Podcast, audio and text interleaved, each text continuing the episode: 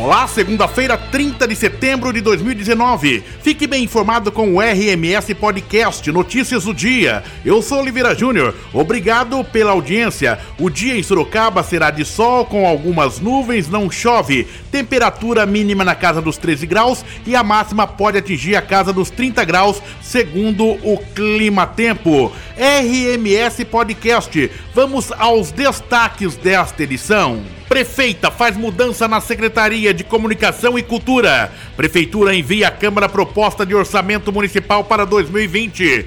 PAT registra aumento de quase 18% nas contratações em oito meses. Prefeitura inicia ações para regularização fundiária no Humberto de Campos. Semana da Pessoa Idosa começa nesta segunda-feira. Sorocaba tem 44 casos de sarampo. Prêmio de 500 mil da Loteria Federal sai em lotérica de Sorocaba. Tribunal de Contas do Estado aponta riscos no transporte escolar na região metropolitana.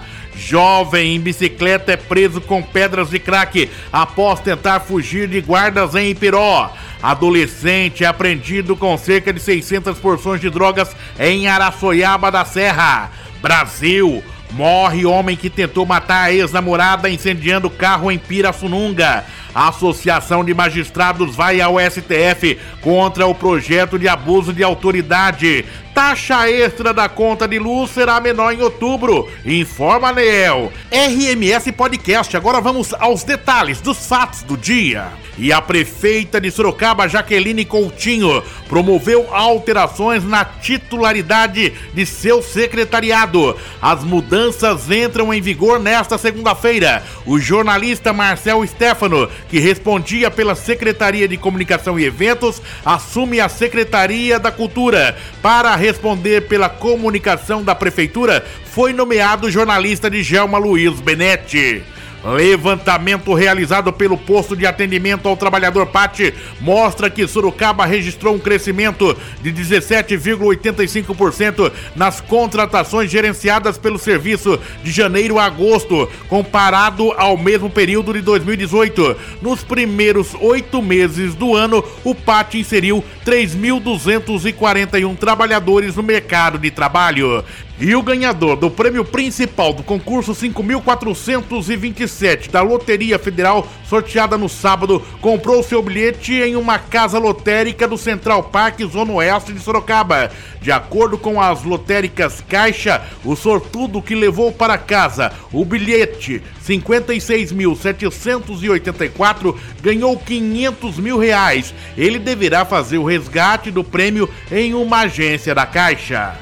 E a Associação de Magistrados Brasileiros, AMB, entrou com uma ação no Supremo Tribunal Federal STF questionando a lei de abuso de autoridade aprovada pelo Congresso Nacional. A ação direta de inconstitucionalidade foi protocolada na noite de sábado e divulgada pela AMB neste domingo. A ação direta de inconstitucionalidade não tem relator no Supremo.